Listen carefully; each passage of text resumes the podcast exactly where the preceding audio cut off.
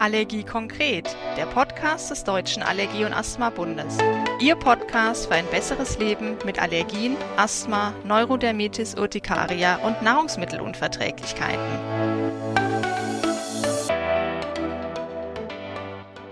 Herzlich willkommen zu einer weiteren Episode Allergie konkret, dem Podcast des Deutschen Allergie- und Asthma-Bundes. Heute widmen wir uns der Frage, welchen Einfluss Entspannung auf Asthma, Anaphylaxie und Neurodermitis haben kann und wie wir diese Entspannung in den Alltag einbauen können. Als Gesprächsgast dazu haben wir Michaela Rünger eingeladen. Michaela Rünger ist Diplompsychologin, Asthma- und Neurodermitis-Trainerin. Hallo, Michaela. Hallo, Thorsten. Die kleine Vorstellung habe ich schon genannt, aber da gibt es mit Sicherheit noch vieles, vieles mehr. Magst du dich selbst auch noch mal vorstellen? Ja, gerne. Ja, ich bin Diplompsychologin, habe in Bonn studiert, habe dann lange in der Kinderklinik gearbeitet, in der Forschung, immer so ein bisschen an der Schnittstelle zwischen Psychologie und Medizin. Und nach einer Pause, ähm, äh, wegen meiner Tochter habe ich dann angefangen, Schulungen zu geben, ähm, habe angefangen mit Asthma, dann ist die Neurodermitis dazugekommen und dann die Anaphylaxie. Und, ähm, jetzt arbeite ich in einer Praxis, habe, ähm, noch mich zusätzlich weitergebildet, tatsächlich speziell speziell im Bereich der Entspannung, bin also Trainerin für progressive Muskelentspannung und ähm, extra für Entspannung bei Kindern, weil das so ein bisschen unterschiedlich ist, wie Erwachsene und wie Kinder entspannen. Und ich freue mich immer, wenn ich mit dem DAAB zusammenarbeiten darf. Warum ist Entspannung so wichtig, gerade bei diesen Themen, die du gerade aufgelistet hast? Mhm. Entspannung ist für uns alle wichtig, weil wenn wir an unseren Alltag denken, merken wir einfach, dass wir immer mehr Termine haben. Das beginnt schon im Kindergartenalter, zieht sich durch die Grundschule und dann die weiterführenden Schule, Beruf, Ausbildung ähm, und nicht die, der Stress als solcher macht uns krank, sondern eher die fehlende Entspannung. Ähm, also so die Regeneration dazwischen. Da werde ich später auch noch drauf eingehen. Und es ist für alle Menschen wichtig, sich zu entspannen.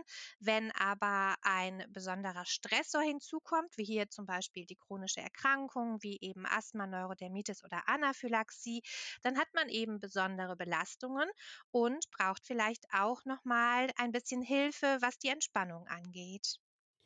Entspannung und Stress spielen also miteinander und gegeneinander. Aber dafür müssen wir vielleicht auch erstmal klären, was ist denn Stress überhaupt? Kannst du uns das erklären? Also die Stressforschung ist schon relativ alt. Die äh, beruht äh, zum Großteil hier in Deutschland auf Hans Seile, der den Begriff von Stress 1936 in die erstmal Biologie eingeführt hat. Dann war es aber auch schnell ein medizinisches und ein psychologisches Thema. Und ähm, Hans Seile definiert Stress als eine unspezifische Reaktion des Körpers auf jegliche Anforderungen. Also das kann beruflich sein, das kann aber auch eine Krankheit sein, das kann Schlafmangel sein, das kann Hitze sein. Ähm, ganz unterschiedlich ist das. Und als sogenannten Stressor, der dann eben Stress auslöst, bezeichnet man eben einen solchen Reiz, der dann eine unspezifische Reaktion, nämlich den Stress auszulösen vermag. Und wie gesagt, das kann total unterschiedlich sein. Manche Menschen stressen sich, weil sie im Stau stehen. Ähm, bei der Neurodermitis ist es häufig der Schlafmangel oder der starke Juckreiz. Bei der Anaphylaxie ist es natürlich so die Besorgnis, was kann ich essen, was nicht, kommt jetzt eine anaphylaktische Reaktion. Das alles sind Stressoren. Und ähm, der Stress ist dann die Reaktion, die im Körper ausgelöst wird durch ein oder mehrere Stressoren. Und diese Reaktion ähm, umfasst dann viele verschiedene Faktoren. Man äh, merkt zum Beispiel, ähm, dass man auf die Toilette muss oder dass man nicht mehr so gut Luft bekommt. Man merkt vielleicht, dass das Herz schneller schlägt und würde man ähm, das jetzt medizinisch untersuchen, würde man einen Blutdruckanstieg mal äh, merken. Das alles sind eben ähm, Stressreaktionen. Und ausgelöst wird das Ganze dadurch, dass unser Körper verschiedene Hormone ausschüttet. Das können wir auch gar nicht verhindern. Das ist ein, ähm, eine ganz alte Reaktion unseres Körpers auf Stressoren. Und die Stresshormone sind vielleicht auch bekannt. Also da ist das Adrenalin dabei, das Noradrenalin oder das Cortisol. Die werden alle aus der Nebennierenrinde ausgeschüttet. Und dann äh, führen diese Stresshormone eben unter anderem zu einem Anstieg des Blutdrucks und des Blutzuckerspiegels, aber auch Fettsäuren werden freigesetzt. Und diese kurzfristige Reaktion auf einen Stressor eben mit den Stresshormonen und den dann folgenden Reaktionen ist ähm, lebensnotwendig. Haben wir als, als unsere Vorfahren, wenn wir da mal dran denken, die haben das gebraucht, um äh, körperliche Höchstleistungen zu erbringen. Also wenn sie zum Beispiel jagen mussten und einen Mammut gesehen haben und jetzt das als Nahrung brauchten, dann brauchten sie ausreichend Blut, äh, ausreichend Zucker im Blut und das Herz musste schneller schlagen, damit das Mammut eben auch gejagt werden musste. Das heißt, evolutionär ist diese Reaktion absolut sinnvoll und ermöglicht das Überleben. Und die sogenannte Alarmreaktion ist auch noch nicht so schlimm. Also im Gegenteil, die ist sogar sehr sinnvoll.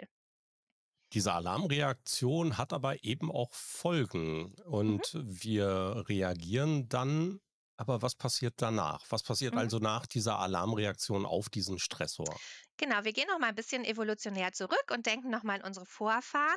Wenn die gejagt haben und das Mammut erlegt haben oder auch einen Säbelzahntiger vertrieben haben, dann war erst mal Pause. Hm, dann war Zeit der Regeneration. Man hat erst mal 'ne Weile lang nichts gemacht und in dieser Zeit der Regeneration kann der Körper sich eben von der Alarmreaktion erholen. Diese ganzen Stresshormone werden wieder abgebaut und ich kann mich wieder ein bisschen entspannen. Aber, ähm, es ist eben heute nicht mehr so, ne? Da folgt ganz häufig auf eine Alarmreaktion die nächste Alarmreaktion und die Entspannung fehlt eben.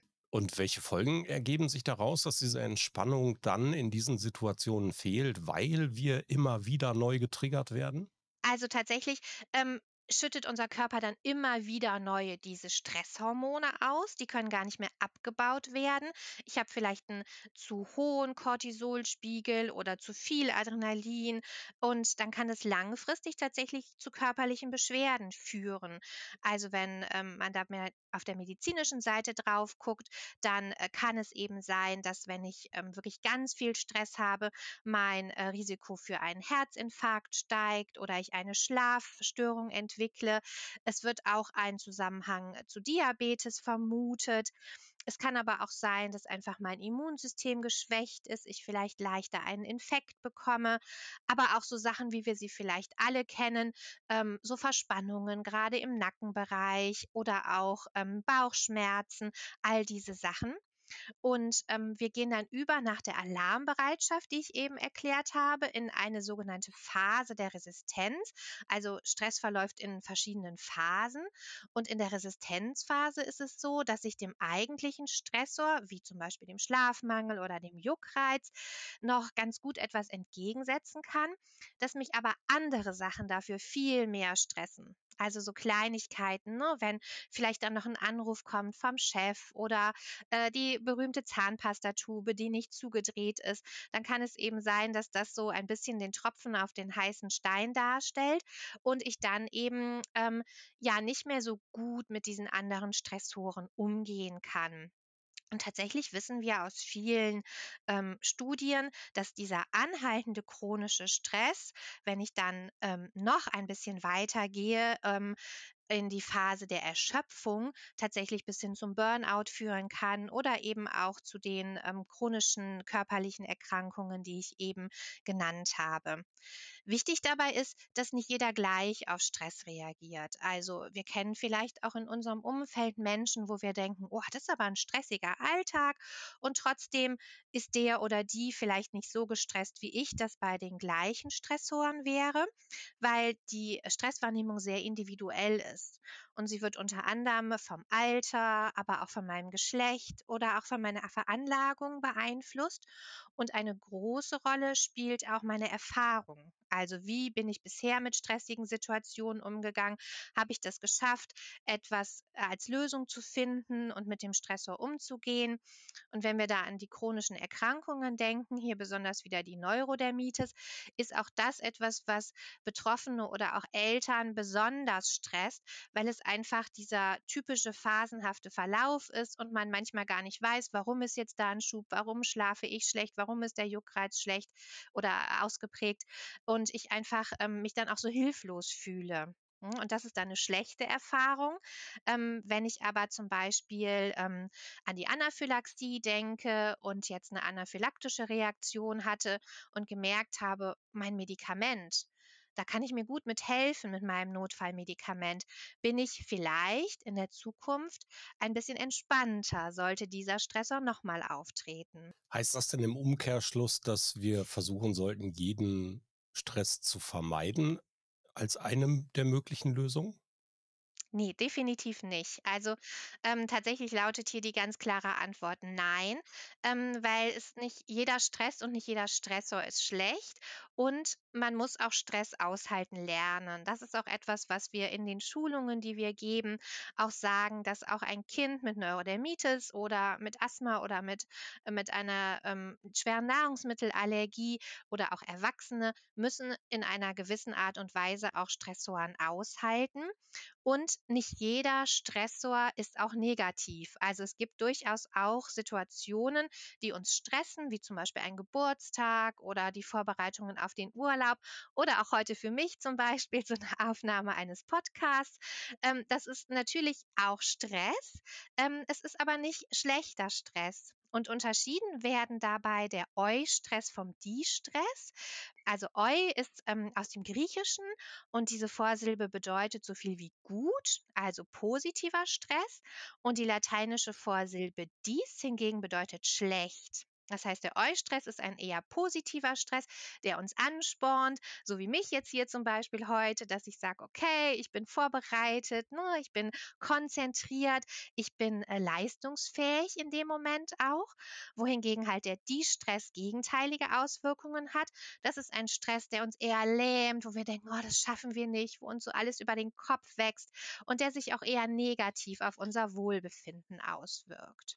Das heißt, nicht jeder Stress ist schlecht und auch Nicht-Stress sollte grundsätzlich vermieden werden, sondern man sollte im Hinterkopf behalten, Entspannung, Regeneration, das ist das Wichtige. Kann denn auch zu viel Eustress negativ werden?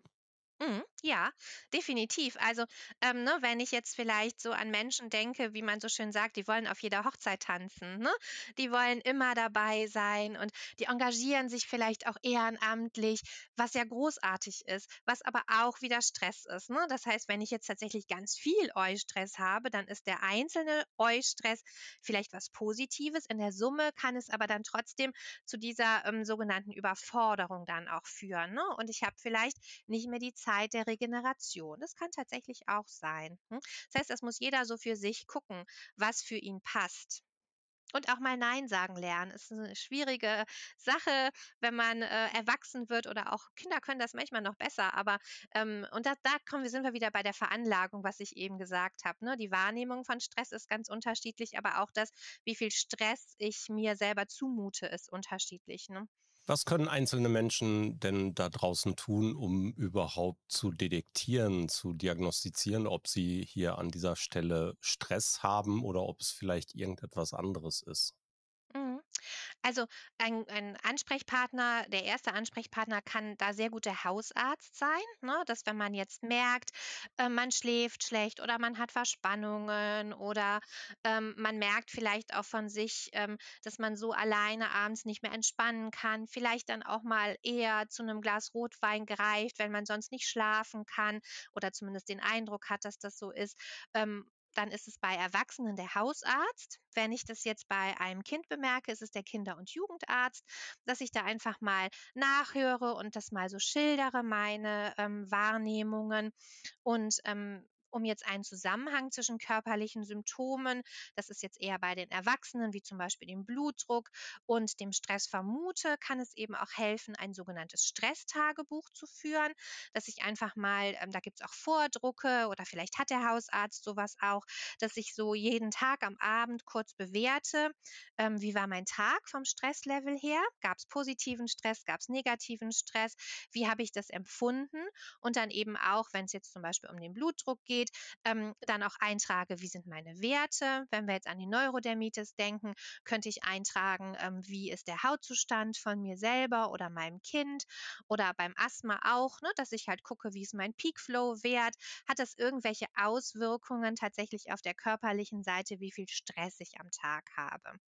Und dann kann man eben individuell schauen, gibt es da einen Zusammenhang, ja oder nein? Und ähm, dann eben auch überlegen, wie kann ich denn jetzt die Entspannung, ohne mich dadurch zu stressen, noch in meinen Alltag einbauen. Dann kommen wir zu dem wichtigen Punkt. Was ist denn im Gegensatz zu Stress die Entspannung? Wie äußert mhm. sie sich? Wie definiert sie sich? Und wie können wir sie möglicherweise erreichen? Entspannung ist tatsächlich so der klassische Gegenspieler vom Stress. Wenn wir noch mal ein bisschen auf die medizinisch-physiologische Ebene gehen, dann haben wir ähm, zwei Nervensysteme in unserem Körper, den Sympathikus und den Parasympathikus. Und der Sympathikus ist der, der aktiv ist, wenn wir leistungsfähig sein müssen, eben auch wenn wir Stress haben. Ne, der macht so, dass unser Herz schneller schlägt, unsere Atmung schneller ähm, ist, dass unsere Pupillen erweitert sind, unser Blutdruck steigt, diese ganzen Sachen. Und demgegenüber haben wir den Parasympathikus, das ist der sogenannte Ruhenerv. Der wird eben aktiv, wenn ich selber entspannter bin und wenn ich selber in einen Zustand der Ruhe komme. Und dann ähm, merken wir eben genau die gegenteiligen Sachen. Also wenn wir uns ruhig hinsetzen, ruhig atmen, dann merken wir schon, okay, unsere Atemfrequenz ähm, verlangsamt sich. Äh, wenn wir unseren Puls messen würden, würde der sinken. Unser Blutdruck würde wahrscheinlich sinken. Wenn wir das wirklich ähm, längerfristig machen mit den Entspannungen, ähm, Entspannungsübungen, dann merken wir in vielen Fällen auch einen Einfluss auf unseren Schlaf, aber auch zum Beispiel auf Angst, auf diese Angespanntheit, wie wir sie vielleicht bei der Anaphylaxie haben und insgesamt halt eine Reduktion des Stresslevels, was man tatsächlich auch physiologisch messen kann. Also zur Ruhe kommen, aber das gelingt uns ja nicht einfach so auf Knopfdruck, sondern wir sollten vielleicht eher lernen, wie wir uns entspannen können. Da gibt es ganz viele unterschiedliche Methoden, die du uns sicherlich nennen kannst. Richtig, das war ein super, ähm, Ausdruck, den du benutzt hast. Das passiert nicht auf Knopfdruck. Also, wenn ich mit Kindern über Entspannung spreche, dann erkläre ich denen das oft. Das ist ein bisschen wie Vokabeln üben. Wenn ich den ersten Durchgang mache, kann ich vielleicht von den 20 Vokabeln 2, 3 oder 4. Dann mache ich immer mehr Durchgänge und im besten Fall kann ich hinterher alle 20, die gefordert sind. Und wenn ich das richtig gut geübt habe, dann kann ich die 20 auch abrufen im Vokabeltest. Und genauso ist es auch mit der Entspannung. Da werden tatsächlich auch Verknüpfungen im Gehirn festgestellt. Ähm, und wenn ich jemanden habe, der das ganz gut eingeübt hat, dann nimmt er diese Pose ein und ist direkt schon viel entspannter. Also wenn ich das immer an der gleichen Stelle zum Beispiel mache, in einem bestimmten Sessel oder auf der Yogamatte oder wie auch immer, dann reichen schon diese äußeren Umstände, um mich ein, in einen Zustand der Entspannung zu bringen. Und wir haben ganz viele Möglichkeiten. Das ist das, was du angesprochen hast. Und äh, wichtig ist, dass man einfach auch mal ausprobiert. Also ähm, für alle, für Kinder, Jugendliche und Erwachsene geeignet sind die sogenannten imaginativen Verfahren. Das sind zum Beispiel die Körperreisen oder die Traumreisen. Dann haben wir Sachen, die mehr ähm, auf der kognitiven Ebene stattfinden. Da müssen ähm, die Menschen, die das machen möchten, ein bisschen älter sein. Da haben wir dann das autogene Training oder die Meditation.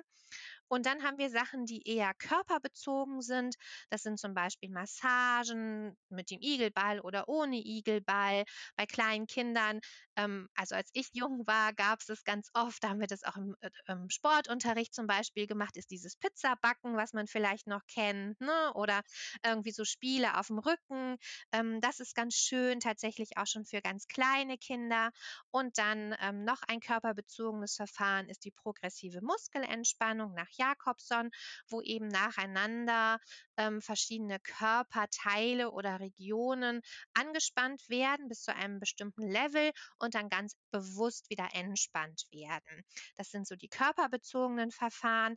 Und wenn man jetzt anfängt mit Entspannung und es ausprobieren möchte, ähm, ist es wichtig, nicht zu schnell aufzugeben. Also wenn ich jetzt autogenes Training ausprobiert habe und sage, ah, das ist aber nicht meins, heißt es nicht, dass nicht grundsätzlich Entspannung etwas für mich ist, sondern vielleicht ist für mich tatsächlich eine progressive Muskelentspannung besser. Möchten wir zu den Krankheitsbildern kommen und zum Thema Stress und Entspannung? Wir haben ganz am Anfang ja darüber gesprochen, dass es eben um Stress und Entspannung bei Neurodermitis, Anaphylaxie und Asthma gibt. Gibt es da besondere Punkte, die wir erwähnen sollten, wo du etwas dazu sagen kannst? Ja, können wir gerne noch mal so ein bisschen gebündelt machen. Ich hatte es zwischendurch immer schon mal so hin und wieder, äh, angesprochen, aber noch mal so gebündelt macht sicher Sinn. Ähm, wenn wir jetzt an die Neurodermitis denken und, äh, ich auch so an die Schulungen denke, die wir, ähm, mit den, ähm, Eltern der betroffenen Kinder machen, dann ist ein ganz großer Stressor tatsächlich der Schlafmangel. Und, äh, wenn, ähm, das Kind nicht schläft, dann ist es natürlich auch so, dass die Erwachsenen in der Familie nicht schlafen schlafen äh, und auch vielleicht die Geschwisterkinder nicht zur Ruhe kommen. Ne? Je nachdem, wie klein das Kind ist, weint es dann auch oder ist einfach unruhig, ähm, sodass der Schlafmangel ein ganz, ganz großer Stressor ist. Und ähm, wir wissen tatsächlich, dass Stressreduktion die Schlafqualität verbessern kann. Und wir wissen auch, dass bei einem äh, erhöhten Stresslevel ähm, die sogenannte Juckreizschwelle erniedrigt ist. Das heißt, ähm, ich habe ähm, Juckreiz und ich nehme den stärker wahr, wenn ich gleichzeitig unter Stress stehe, weil ich eben diesem Stressor nicht so viel entgegensetzen kann.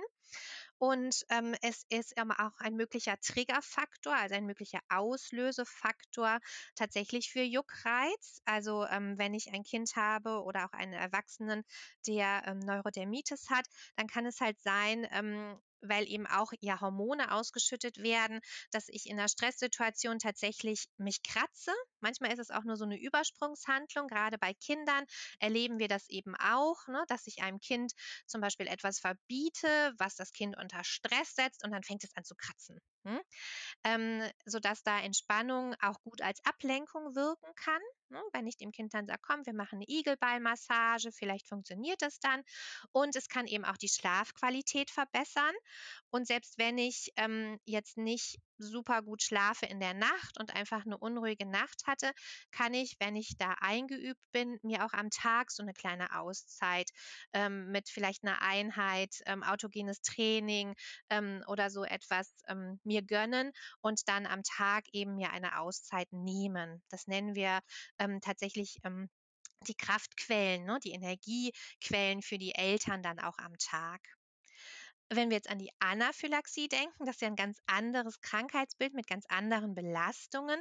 Da ist es eben so, dass es sich um eine potenziell lebensbedrohliche Erkrankung handelt, wo ich ähm, viele Dinge im Alltag beachten muss. Ich muss an viele Dinge denken. Da ist das erste immer, dass das Notfallset am Kind ist. Aber ich muss natürlich auf die Ernährung achten. Ich muss immer wieder sagen, wenn ich das Kind in eine andere Situation gebe, in die Fremdbetreuung oder das Kind wird älter, kommt in die Schule, fährt auf Klassenfahrt, sind es immer Stressoren, sowohl für das betroffene Kind wie auch für die Eltern. Und es kann halt zu einer inneren Anspannung führen. Und diese Anspannung, der kann ich auch gut mit ähm, Entspannung wieder entgegenwirken und einfach dann mich vielleicht selber ein bisschen beruhigen und sagen so, okay, ähm, ich rufe mir nochmal den ähm, Notfallvermeidungsplan in, in den Kopf und denke nochmal drüber nach, wie war das denn? Und dann kann ich da mich vielleicht auch ein bisschen mein Stresslevel reduzieren.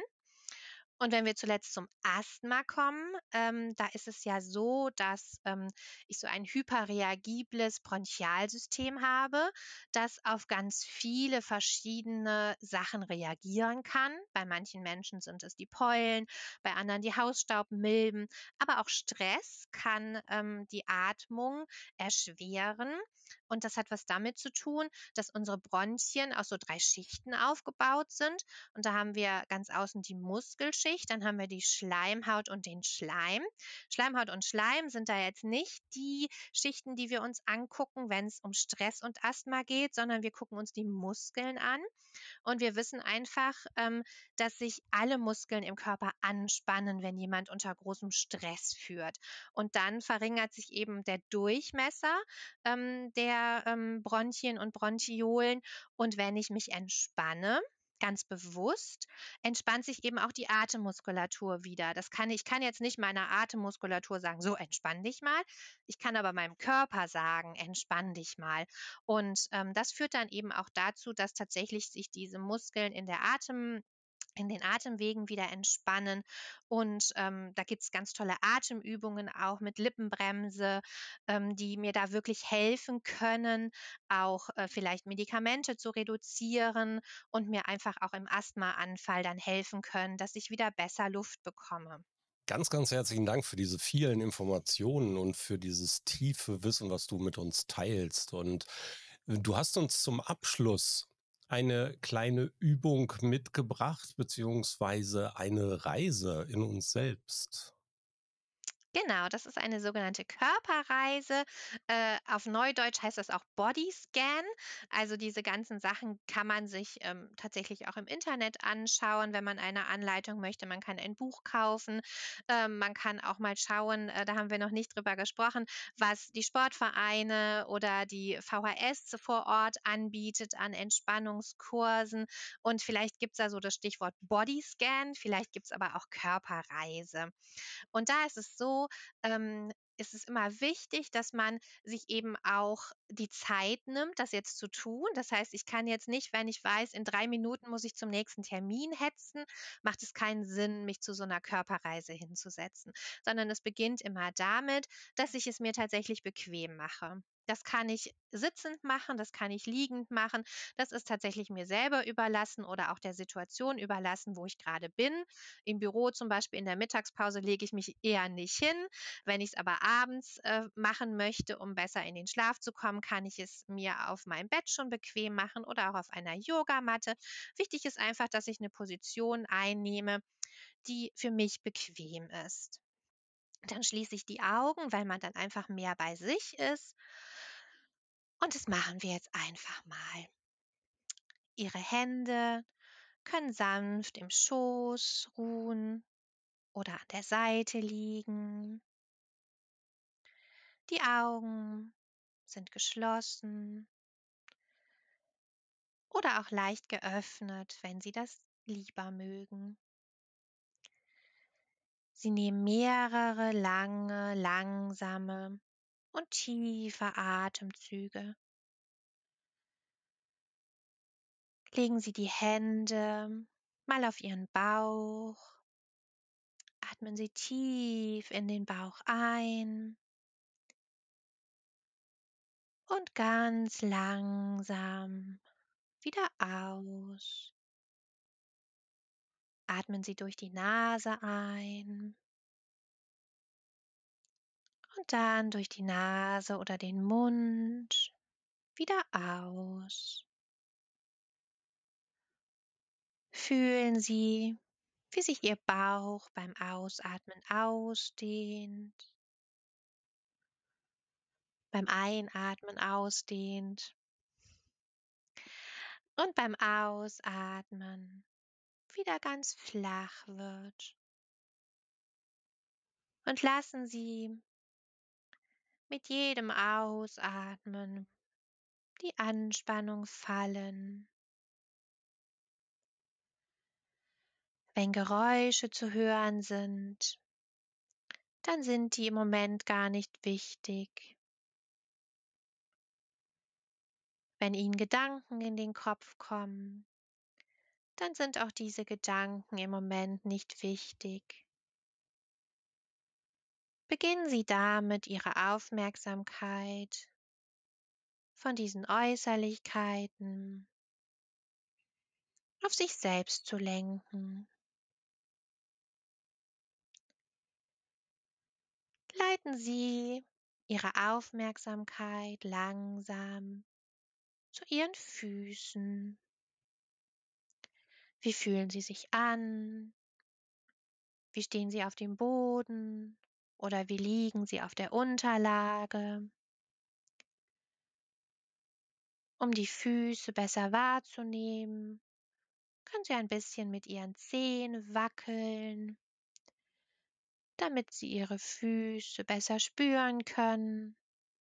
Haben Sie Socken an oder Schuhe oder sind Sie barfuß? Einfach nur beobachten und fühlen, gar nichts verändern wollen und nicht beurteilen.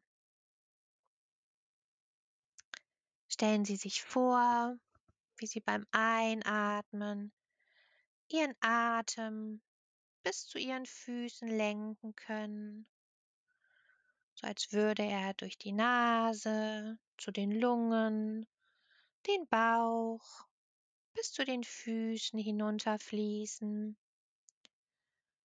und beim Ausatmen wieder hinauf durch die Lunge und aus der Nase oder aus dem Mund wieder aus Ihrem Körper raus. Vielleicht spüren Sie eine Wärme oder ein Kribbeln, vielleicht aber auch gar nichts. Das ist alles in Ordnung.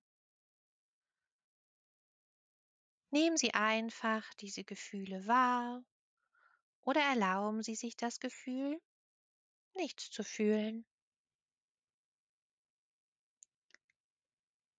Und wenn Sie bereit sind, dann lenken Sie Ihre Aufmerksamkeit ein bisschen weiter auf Ihre Knöchel, die Waden, die Knie, die Oberschenkel und spüren einfach nur, wie diese sich anfühlen, wie sie auf der Unterlage aufliegen oder auf dem Stuhl. Und wenn Sie bemerken, dass Gedanken in Ihren Kopf kommen, dann bemerken Sie dies ganz einfach, ohne es zu beurteilen und versuchen Ihre Aufmerksamkeit wieder auf die Empfindungen in Ihren Beinen zu lenken. Vielleicht empfinden Sie ein leichtes Unbehagen, ein unangenehmes Kribbeln oder leichte Schmerzen. Dann beurteilen Sie dies nicht, sondern nehmen es einfach wahr. Beobachten Sie, wie diese Empfindungen kommen und gehen, wie sie sich mit dem Einatmen und dem Ausatmen verändern. Keins dieser Gefühle hält an. Alles verändert sich. Und lassen Sie die Empfindungen so sein, wie sie sind. Lassen Sie Ihren Atem noch einmal in Ihre Beine fließen. Einmal tief ein- und ausatmen. Und dann wandern Sie mit Ihrer Aufmerksamkeit in den unteren Rückenbereich und Ihr Becken. Lenken Ihren Atem bewusst dorthin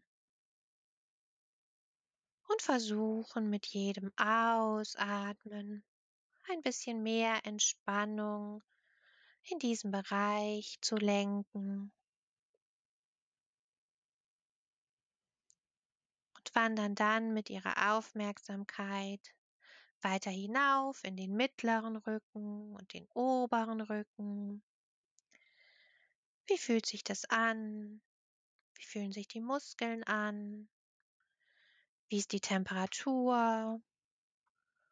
Wo berührt Ihr Körper die Unterlage oder den Stuhl? Und mit jedem Atemzug können Sie die Spannung immer mehr loslassen.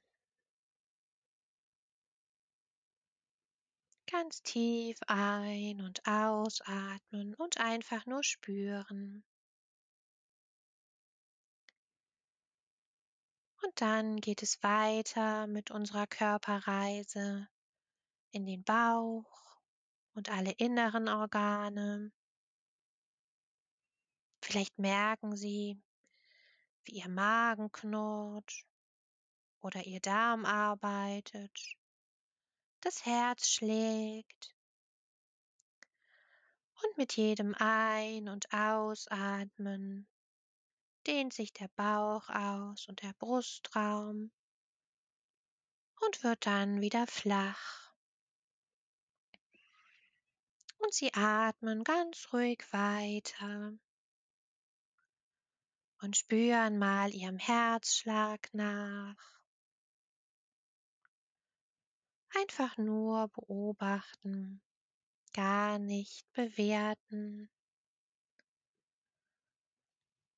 Ganz ruhig weiter durch die Nase ein und den Mund aus oder die Nase und spüren, wie Ihr Brustkorb sich hebt und senkt und Ihr Bauch sich ausdehnt und wieder flach wird.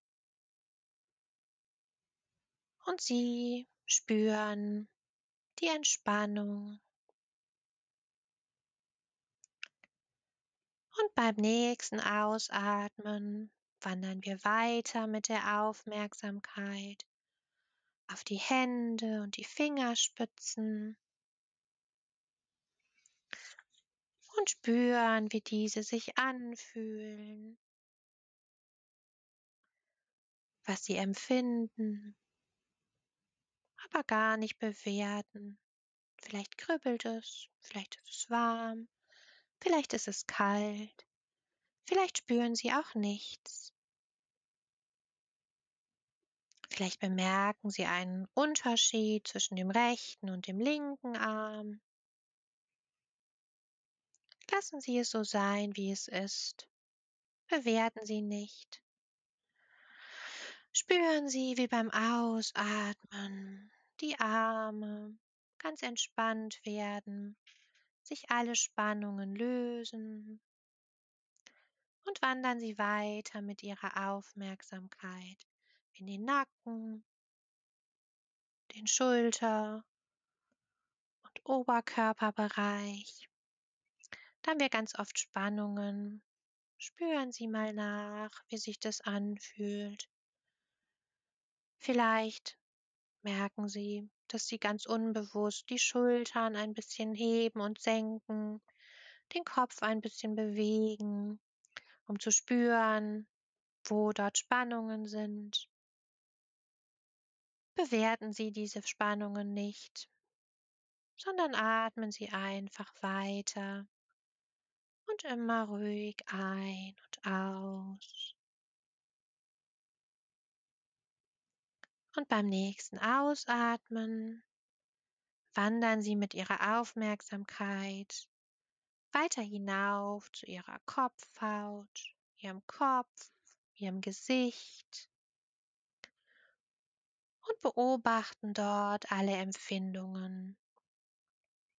Spüren Sie, wie die Luft durch die Nasenlöcher einströmt und beim Ausatmen durch den Mund wieder hinaus. Und mit jedem Ausatmen fühlen Sie, wie sich Spannungen, die in Ihrem Körper waren, immer mehr auflösen. Sie immer entspannter werden. Jetzt lenken Sie Ihre Aufmerksamkeit auf Ihren Körper als Ganzes. Spüren Sie noch einmal vom Kopf bis zu den Zehen, wie sich Ihr Körper bei der Atmung ausdehnt, bei der Einatmung und bei der Ausatmung wieder ganz entspannt. Und zum Ende nehmen Sie noch einmal einen tiefen Atemzug. Nehmen Sie ganz viel Energie und Luft in sich ein und atmen vollständig aus. Wie ein Luftballon, den wir ausquetschen, dass gar keine Luft mehr in Ihnen drin ist.